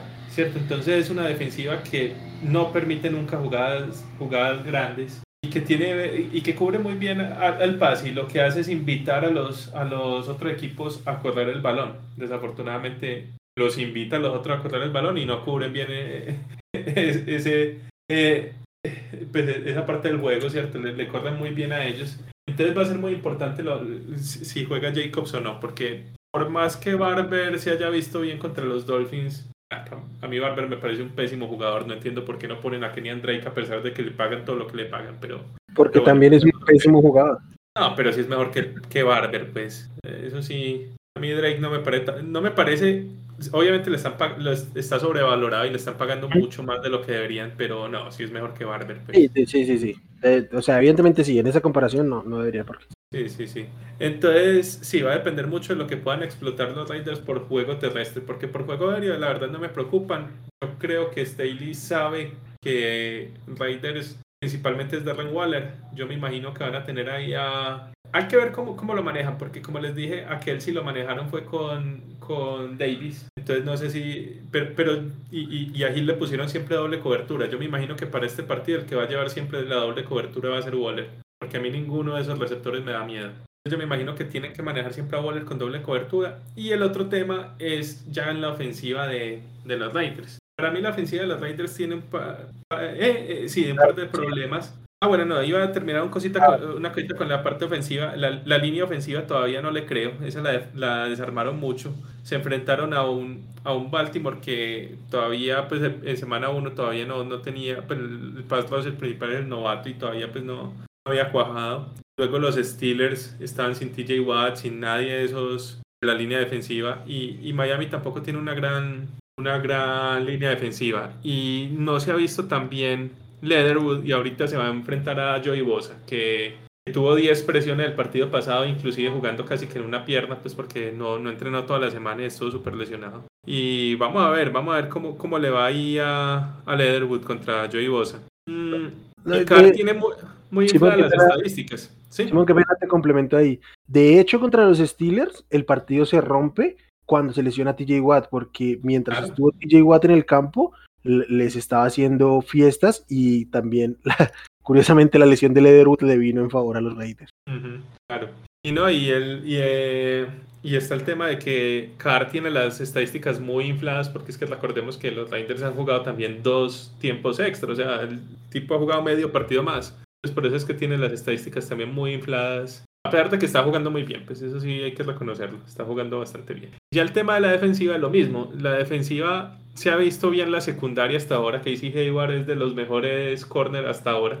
Yo no le creo a esa defensiva. Yo sé lo que es Gus Bradley, yo sé que, cómo maneja sus equipos. Ese equipo tiene un montón de ex-Chargers ahí. que fuera de Casey Hayward, la verdad todos son bastante malos. Y, y ese equipo se ha enfrentado a Jacoby Brissett, a Big Ben y a Lamar Jackson, que listo, ese sí corre el balón bien, pero sabemos lo que es por pase, ¿cierto? O sea, no se ha enfrentado a ofensivas aéreas decentes. Entonces, creo que va a ser algo muy diferente a lo que se han enfrentado ahorita los, los Raiders y creo que esa, esa defensiva no va a poder parar bien a, Justin Herbert y la ofensiva de los Chargers. Yo creo que por ahí eh, tiene una ventaja grandecita los Chargers y, y sí creo que lo ganan también por más del gol de campo. Entonces creo que estamos todos con Chargers. Sí, Chargers. Yo también, yo también tomo la línea, solo que preferiría mm, buscar un, o sea, si se acerca al menos 3, yo creo que puede pasar, dado que están, está un poquito sobrevalorado estos Raiders,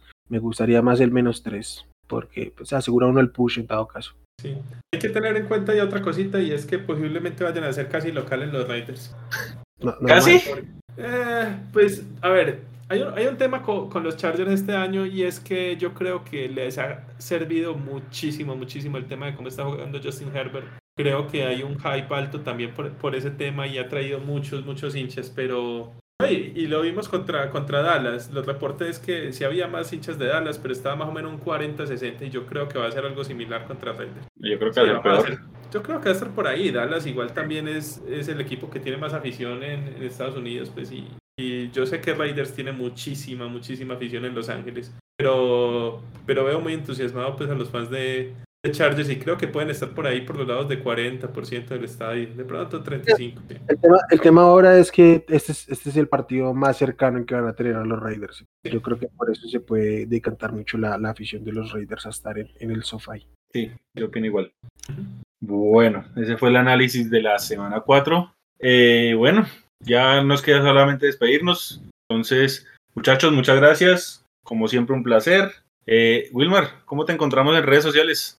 A mí me encuentran en Twitter como arroba wchavico, ahí para lo que me quieran preguntar. Ya saben que hablo muchísimo de fantasy, entonces eh, no lo tomen a mal. Y pues nada, nos vemos la próxima semana. Espero que cuando estemos grabando el podcast de la próxima semana, los Denver Broncos sean líderes de la AFC. Perfecto. Simón, muchas gracias por todo. ¿Cómo te encontramos en redes sociales? No, no, gracias a ustedes. Yo sí creo que Denver va a ser líder de la AFC en solitario, espero que sí.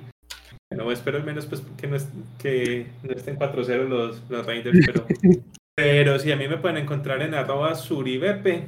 Eh, cualquier cosa, muchachos, ya saben, eh, por ahí nos estamos hablando y no, gracias por escucharnos. Perfecto. A mí en Twitter me encuentran como arroba aldobox. Igual, lo más importante acá, es seguir las redes sociales de Desparchados NFL en arroba Desparchados NFL.